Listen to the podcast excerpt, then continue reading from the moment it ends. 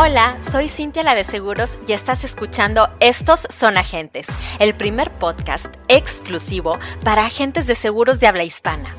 En esta plataforma encontrarás la inspiración que tanto buscas para despegar en tu carrera como agente.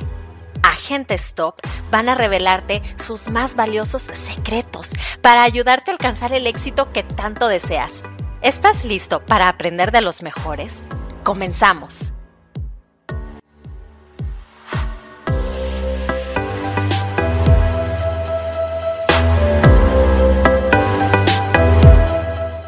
Hola, hola, ¿cómo están queridos compañeros? Estamos aquí en Estos son agentes y tenemos un episodio nuevo y hoy me toca entrevistar a Roberto Lobo. Le doy la bienvenida y le agradezco muchísimo porque está ahorita con nosotros para compartirnos acerca de su trayectoria en seguros. ¿Cómo está Roberto? Muy bien, muchas gracias a ti, Cintia, por la invitación. Muy honrado de poder platicar aquí un poquito de esta apasionante profesión de agente de seguros. Eso sí que sí. Aquí ya sabes, todos los que vienen aquí siempre estamos súper apasionados. Es lo que más me gusta, que que yo creo que cuando entras a esta profesión te enamoras cañón, o sea, de verdad te enamoras mucho. Y ahora quiero que tú me platiques, Roberto, ¿tú cómo fue que iniciaste en, en la carrera de seguros y que nos cuentes un poquito sobre tu trayectoria para conocerte mejor?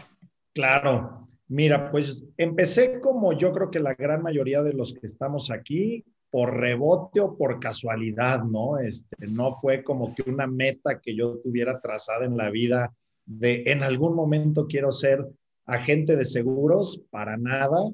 Eh, esto se da por una casualidad de que mi suegro, que vivía en otra ciudad, es promotor de seguros. Eh, yo estuve inmerso en el mundo de las finanzas por 11 años después de haberme graduado de finanzas en, en la carrera. Y bueno, pues emprendí el vuelo en el sector financiero, 11 años después, eh, se acaba el ciclo con la arrendadora con la que yo había trabajado y decido tomarme unos meses sabáticos, que esos meses se convirtieron casi en el año. Y de repente, la verdad es que lo que hice fue que me sirvió muchísimo para despejar mi cabeza, para despejar todo y saber a qué me quería dedicar el resto de mi vida, ¿no? Eh, llega una invitación muy casual por parte de mi suegro, que como te comenté, fue es promotor de seguros. Me dice, oye Lobo, pues realmente no me meto yo mucho en el tema de tus asuntos laborales, pero pues acuérdate que ahí está la promotoría, ¿por qué no intentas el tema de agente de seguro? Y pues la verdad es que no me latió ni poquito en un principio, no me agradó para nada la idea, pero dije, vamos intentándolo. Tuve una reunión con un gran promotor de Guadalajara eh, que se llama Jesús Farías, que quizá muchos por ahí lo conocen. Él, después de un desayuno de ocho horas y media que se volvió comida, y me casi dice, cena. y casi cena, me dice, oye Roberto, ¿por qué no lo intentas? ¿Por qué no te pones tres meses de intentarlo, pero intentarlo en serio. Y puse las, las cosas en la balanza, vi cuáles podían ser los puntos positivos, cuáles los negativos y dije, adelante, vamos intentando esto por tres meses, como me lo dijo Jesús, y fueron los tres meses que arrancaron mi trayectoria como agente de seguros. Wow, ¿y qué pusiste en, en, esa listita de cosas positivas y negativas? ¿Qué fue lo que te motivó así entrarle? Porque como tú dices, siempre que nos, eh, bueno, antes de que empezamos a trabajar en este sector, como que pues no es la meta principal de, de ninguno, yo creo, de nosotros, ¿verdad? Entonces siempre hay algo que nos motiva a entrarle. ¿A ti qué te motivó? Fíjate que fueron varios factores. Yo creo que el principal, que ni siquiera sabía a qué se referían, era el de tener tu propio tiempo, ¿no? Este, se oye tan fácil ese término de tener tu propio tiempo, pero cuando fuiste empleado 11 años, realmente no tienes ni idea qué significa tener tu propio tiempo, ¿no? Y dije, bueno, eso se oye interesantísimo, me late poderlo hacer eh, yo soy un golfista empedernido que me encanta el golf. Sé que el golf puede ser un muy buen vehículo para lograr negocios, pero nunca había visto el golf como un aliciente para poder generar negocio. ¿Por qué? Porque no tenía el tiempo para hacerlo y menos hacerlo de una manera laboral, ¿no? Entonces, el poder jugar golf fue otra cosa que me que puse en esa balanza de cosas positivas que pues va de la mano con tener tu tiempo. Otra fue, me encanta y para mí sí es como como la cereza de todo pastel, el poder hacer viajes. A mí viajar me encanta. Y el poder tener el tiempo para viajar y de repente que te digan, oye, vas a seguir viajando, pero ahora va a ser gratis porque la gran mayoría de los premios en las aseguradoras son viajes, son convenciones, es esto, es lo otro. Dije, bueno, a ver, espérame, pues esto ya me está gustando más, ¿no? y sobre todo que cuando yo arranco en seguros, tenía mi hija que hoy tiene siete años, tenía pues meses de haber nacido y dije, es un extraordinario momento para realmente estar en casa con mi hija, ¿no? Entonces, fueron, yo creo que estos tres, cuatro factores lo que me dieron el empujón de decir, va, vamos a intentarlo. Sí, definitivo. Yo creo que son como que todos tenemos algunos de esos mismos factores, ¿no? Siempre la parte del tiempo, que luego yo digo de que, ¿cuál? Tenemos un chorro de trabajo todo el tiempo, pero bueno, está bien, cada uno se va organizando. Eh, y sí, fíjate que yo ahí comparto contigo, cuando yo empecé también en seguros, pues me embaracé y yo todavía no tenía ni el año de agente y la verdad fue lo más bonito poder disfrutar al 100% mi maternidad y cosa que muchas amigas mías pues no pudieron hacer, ¿no? Porque pues en un trabajo normal te dan cierto tiempo y se acabó a conseguir guardería o que la abuelita lo cuide.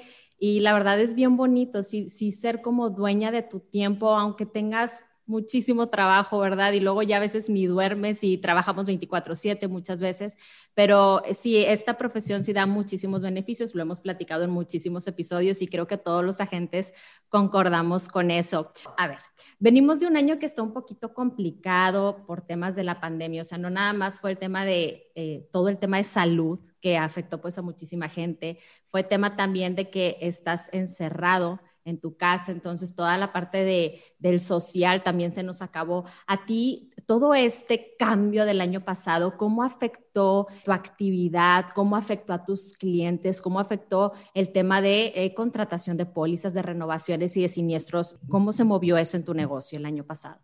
Híjole, mira, eh, yo empecé la pandemia antes de que iniciara la pandemia, vas a decir, ah, caray, ¿por qué? Resulta que en en enero 17 del 2020 nace mi segundo hijo. ¿sí? Entonces yo ya tenía como predispuesto que en enero no iba a hacer nada. Te acabo de comentar que mi hija tiene siete años, hay seis años de diferencia entre un hijo y otro. Entonces yo dije, bueno, enero van a ser a mediados de enero, no voy a hacer nada en enero para ayudar con el bebé, para estar en casa, para estar, pues ahora sí que tranquilo y apoyando a mi mujer, ¿no? Se nos había olvidado lo complicado que era un hijo.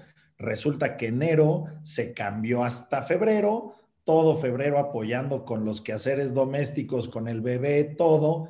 Y ya en marzo dije, ahora sí me pongo las pilas y voy a empezar a chambear. Y oh, sorpresa, en 15 días pega la pandemia. Entonces, yo me aventé una pandemia anticipada que la verdad, pues ya cuando yo quería levantar el vuelo, pues fue cuando vino el cierre de absolutamente todo.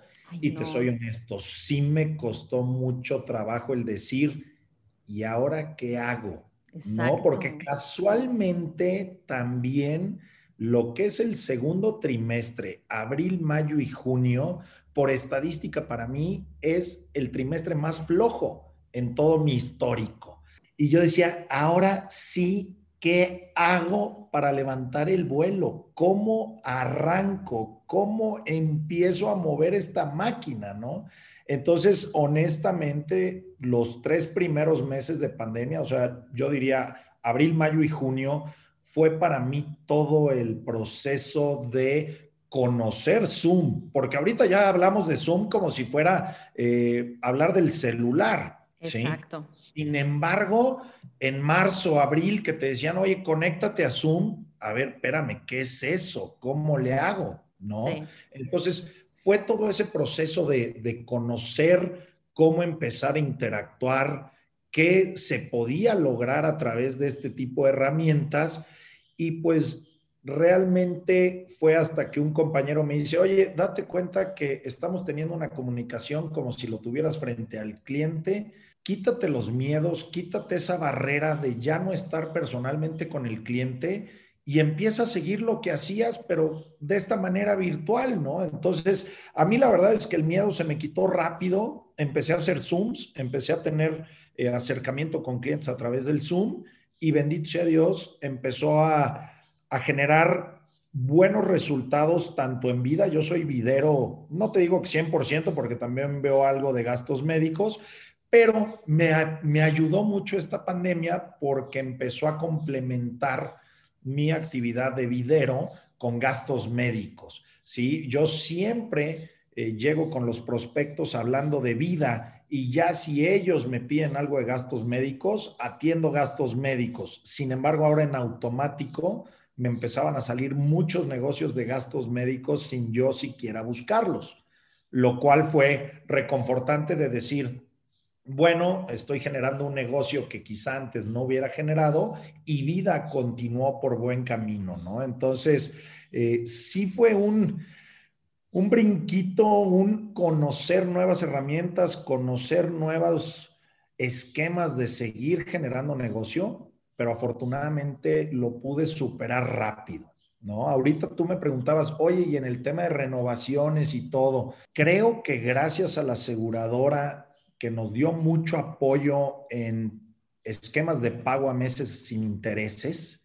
Creo que pude mantener muchísimas pólizas gracias a eso. Si no hubiera estado eso, sí se hubiera complicado un poquito más, ¿no? Y que extendieron también, ¿no? Como los periodos de gracia y todo eso, en apoyo a los clientes. Yo creo que al menos, bueno, creo que muchos agentes sí, el tema sobre todo de las renovaciones, bueno, de gastos médicos, siento que fue difícil para nuestros clientes porque claro que a la mayoría les afectó en algo de su negocio, pero gasto médico es lo que no quieres dejar en medio de una pandemia. Claro, menos. Y ya que te pudiste adaptar, ¿verdad? Ya te adaptaste a la, a la nueva normalidad, ya que sabemos que, bueno, ahora todo es en línea. Yo creo que también le vamos sacando como el amor a cómo son las cosas ahorita. Digo, realmente yo me he dado cuenta que ahorita, por ejemplo, puede ser muchísimo más efectivo con tus citas, con el tiempo. Olvídate del tráfico, de los traslados. ¿Tú qué, qué piensas de los beneficios de la nueva normalidad? No, totalmente de acuerdo contigo. Te puedes hacer mucho más productivo, mucho más eficiente, siempre y cuando que aquí viene la parte complicada para nosotros los agentes, ¿no? Siempre y cuando la otra persona esté dispuesta a darte el mismo interés vía Zoom que te daría si estuvieras presente con él. ¿A qué me refiero? Que muchos de repente apagan la cámara y dices, ¿qué está pasando atrás de ese monitor de computadora, no? ¿Realmente me estará pelando? ¿No me está pelando? Qué está haciendo, está cocinando, está hablando por no sabes, ¿no? Entonces, como que sí, perdón, llega un punto en que te da un poquito de desesperación y sobre todo yo tengo o a mí me gusta ser muy claro con lo que le transmito a los clientes, ¿no? Entonces, el estar con un monitor apagado y no poder ver qué recepción está teniendo de las ideas que le estás dando o de los comentarios que le estás haciendo y no poder ver las muecas que hace, híjole, a mí me cuesta mucho trabajo no desenfocarme y no perder la línea de lo que traigo en la cabeza por decirle a mi cliente, ¿no? O a mi prospecto, porque ni siquiera ha llegado a ser cliente. Entonces, esa es la única parte que de repente digo, en la torre estará funcionando, no estará funcionando, o de plano estoy hablando como merolico 30, 40 minutos, ¿no? Pero bueno, es parte de lo que he tenido que, que sobrepasar para seguir pues teniendo citas, sea con monitor apagado, con cámara apagada, o poderlos ver a través de la cámara, ¿no? Sabes que Roberto, escuchándote, me, me, dio mucho como estrés, porque yo tampoco podría con una cámara apagada. O sea, y en un inicio sí me tocó personas que no prendían su camarita, pero ahora para mí es un requisito que prendan la cámara, o sea, porque es como la misma, pues el mismo respeto de, oye, tú me estás viendo a mí, ¿verdad? Yo me estoy esforzando en explicarte algo, es, el, es como por respeto que tienen que prender la cámara. Y si no se conectan con la cámara prendida, yo sí lo solicito. Y les digo que si en este momento no es el mejor momento, o sea, así súper sincera y súper honesta. de que si ahorita no es el momento de que me puedas eh, prender la camarita y que nos podamos ver para conocernos bien y poderte explicar de la mejor manera, pues mejor en otro día que tú tengas más disposición de tiempo. Pero si no, no puedo, Roberto, yo no puedo.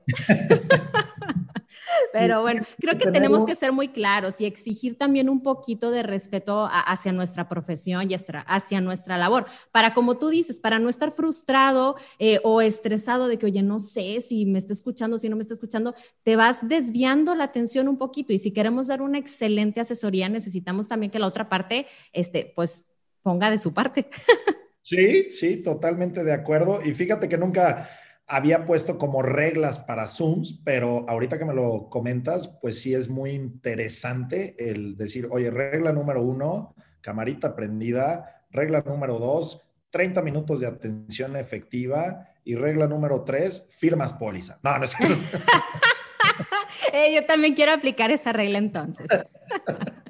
Ay, buenísimo. A ver, Roberto, platícame entonces, ya que estás en tu cita, o a lo mejor, no, sí, ya que, ya que vamos a hablar un poquito de la cita, ya cuando estás ahí con, con tu prospecto, eh, ¿tienes algunas preguntas específicas? Digo, ya nos platicaste que eres un poquito más de vida. Entonces, ¿tienes algunas preguntas favoritas o ya tienes como un estilo de cómo llevar la cita? ¿Qué les preguntas a los prospectos? Fíjate que la verdad es que yo lo hago muy, como dirían los gringos, by the book. ¿Y a qué me refiero con esto? Tengo impreso eh, lo que en mi promotoría le llamamos una plafín, que a final de cuentas es el detector de necesidades.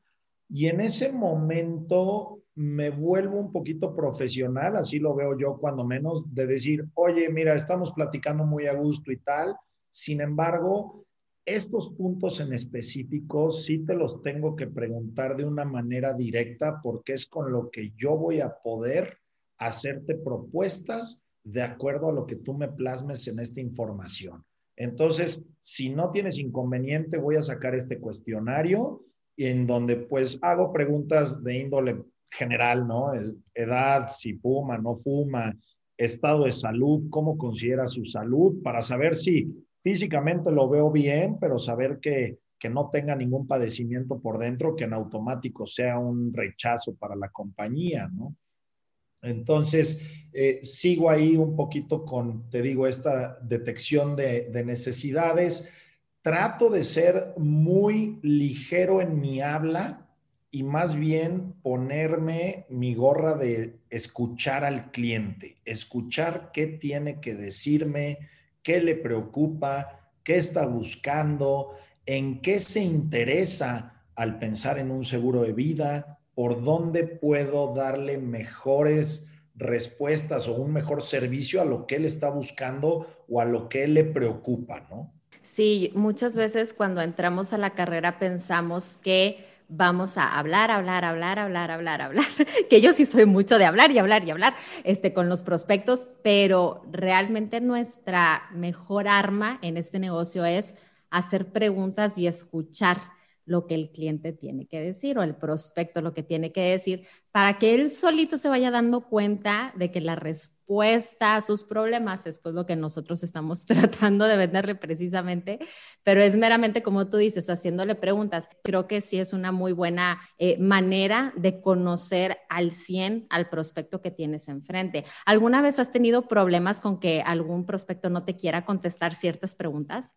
Pues sí, y, digo, no que me digan directamente, no, Roberto, eso no te lo puedo contestar, pero sí ves que le vaden un poquito, yo la trato de pasar, ¿sí? Este, ya sé qué pregunta quedó pendiente de alguna manera y sigo llevando el cuestionario, sigue la plática y veo si dentro de esa plática lo puedo envolver un poquito buscando que sin hacerlo como pregunta directa, me dé la respuesta que quedó en blanco.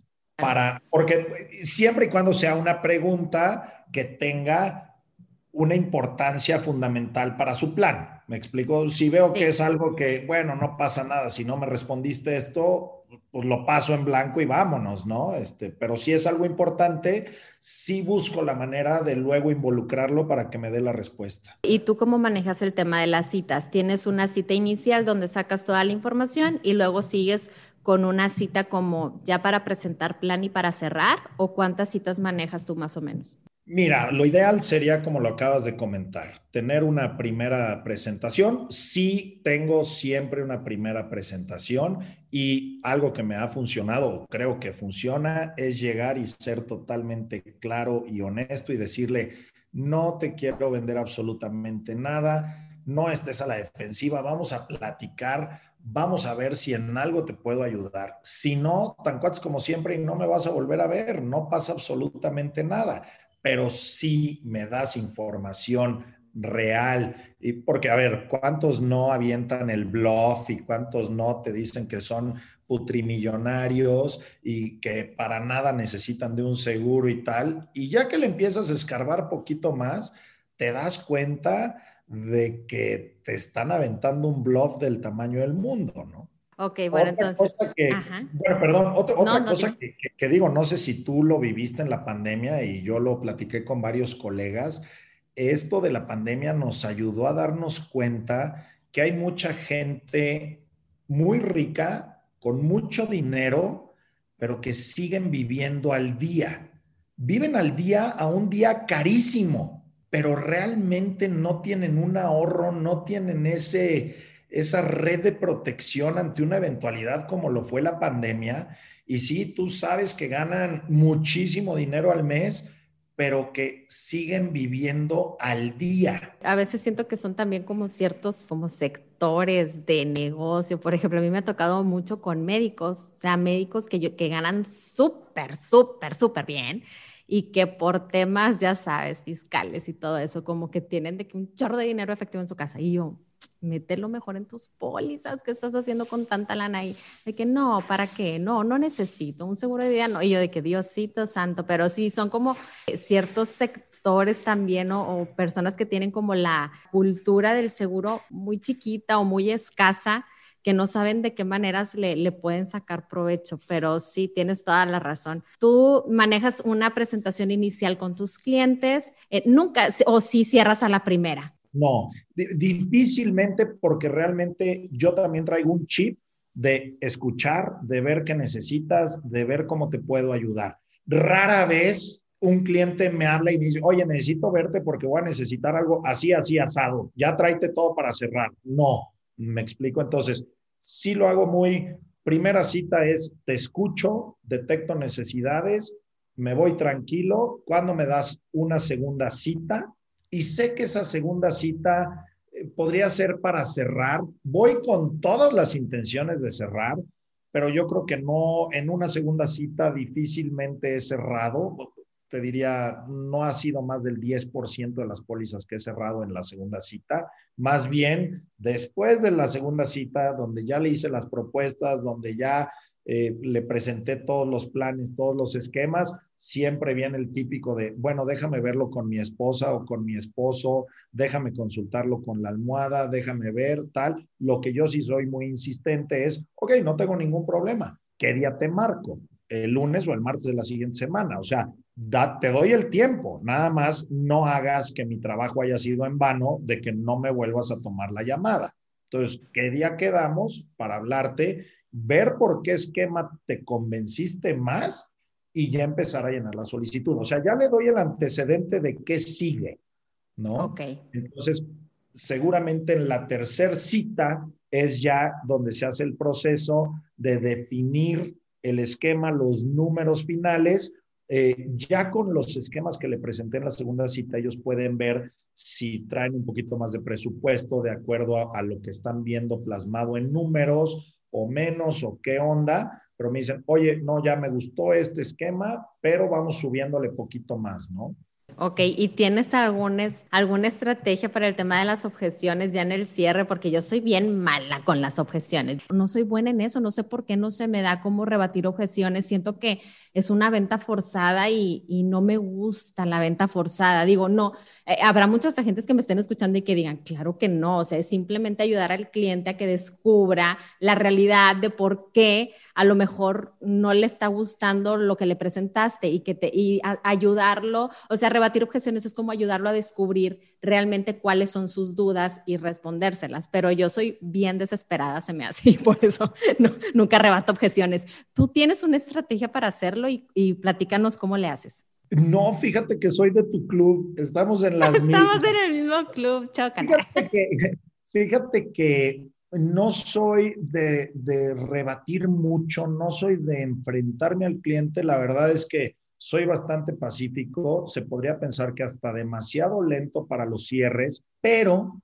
lo que sí te voy a decir es que ahí es donde te puedes apoyar mucho con tu detector de necesidades. Y si él te empieza a aventar objeciones por torpes que se escuchen o por irreales o lo que sea, sacas tu documentito de detector de necesidades y le dices, oye, es que tú me habías dicho que te preocupaba muchísimo esto, esto, esto, que querías lograr esto, esto, esto, que querías tener de protección si llegaras a faltar esto y, y demás. Ponlo en una balanza. ¿Tú crees que vale la pena los objeciones, pretextos o lo que me estás diciendo del por qué no puedes contratar ahorita contra esto que realmente es tu familia, que realmente es lo que me dijiste que más te preocupa, entonces ya como que ¡ah! ya no saben cómo patinar, ¿no? Claro, sí, los pones entre la espada y la pared con eso. E, exacto, entonces, oye, no, bueno, pero es que mira que ahorita la lana, ¿qué tal? Que yo, como te lo comenté, estuve 11 años en una financiera, mi carrera es finanzas, entonces le sé un poquito ese tema y le digo, a ver, ¿Cuál es tu problema? ¿Tienes que pagar el siguiente mes? Sí. Ok, perfecto. ¿Qué tarjetas de crédito manejas? Porque me lo vas a pagar con tarjeta de crédito, ¿verdad? Sí. Ah, pues fulanita de tal tarjeta. Fíjate que tenemos 12 meses sin intereses con esa, con esa tarjeta. ¿Qué te parece si me dices qué día corta tu tarjeta? La pasamos un día después de tu corte vas a tener 45 días adicionales para el pago. Entonces, tú me decías que lo podías hacer el mes que entra. ¿Qué crees? Tu primer pago va a llegar hasta dentro de dos meses. ¿Cómo te parece esa idea? Ya no pueden decirte que no hay lana.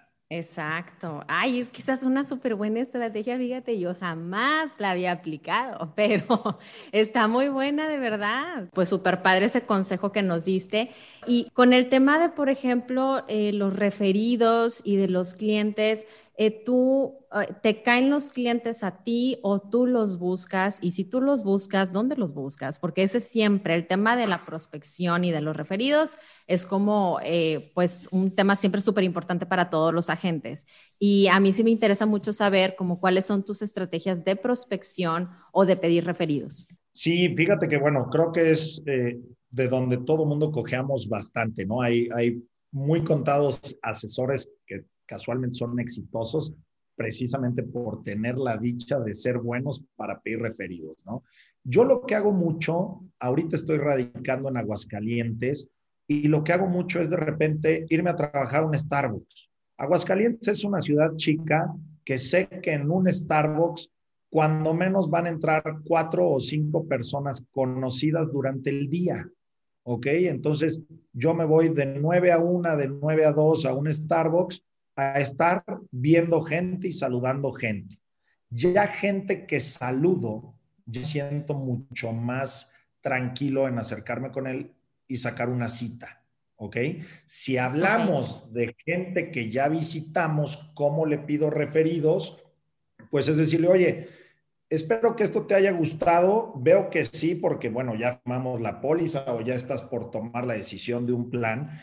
Y así como lo hice contigo, que tú te diste cuenta que soy cero engorroso, cero estar atrás de ti para que me compres, simplemente lo que yo sí hago es, el día que me digas que te hable, te voy a marcar. Y si me pides que sea en dos meses, en dos meses vas a tener una llamada. Entonces, por favor, dime a quién te gustaría de tus amigos, de tus primos, de tus familiares, y luego hasta viento el chascarrillo, o hasta de tus enemigos que les hablara, ¿no? Y entonces, ya con, esa, con ese chascarrillo tan burro, bajan un poquito la guardia y, ay, no, pues sí, a ver, mira, fulanito de tal, sutanito, perenganito, ¿no? Entonces, eh, es como, como yo trato de hacerlo. Ok, va que va, pues también súper bien, me, me, gusta. Yo ahorita no estoy pidiendo referidos y siento que, siento que tengo que hacerlo, pero soy, a mí me da, soy como muy penosa, o sea, a veces no parece, pero sí soy muy penosa y, y no me gusta como pedirle cosas a mis clientes, no sé por qué, me da, me da algo. perdón, viendo cómo manejas un poquito tus redes, te voy a dar una estrategia que te puede servir. Yo por ahí también lo vi con, con otro colega y creo que te funcionaría bastante bien por todo este tema que dices que eres muy tecnológica. Oye, fulanito, oye, Roberto, eh, como ya eres mi cliente, estoy pensando en poder retribuirle a todos mis clientes y estoy pensando en rifar un viaje para cuatro personas. Vámonos. fíjate, a ti, ¿a quiénes tres te gustaría invitar en este viaje? Y te van a decir a tres personas con las que se llevan de piquete de ombligo y que esas tres personas, sin duda alguna, son personas por las que se preocupan y buscarían tu asesoría también. Nada más que le da miedo decírtelo para que las asesores, pero no le va a decir, no le va a dar miedo decírtelo para un viaje. Claro, es cierto. Oye, a mí me encantaría que nos platicaras cuáles son los valores más importantes que crees que deba de tener un agente para tener una carrera exitosa. Uy, sin duda alguna honestidad, ¿no? Y ahorita comentábamos, nos encanta hablar. Yo he escuchado a varios colegas que por hablar ofrecen cosas que no son. Entonces, sí es bien importante la honestidad. El, oye, ¿y me cubriría esto? No, fíjate, eso no lo cubre. Por esto, por esto y por esto. Pero no irnos de boca en tratar de lograr la venta diciendo cosas que no son. Para mí eso ha sido clave.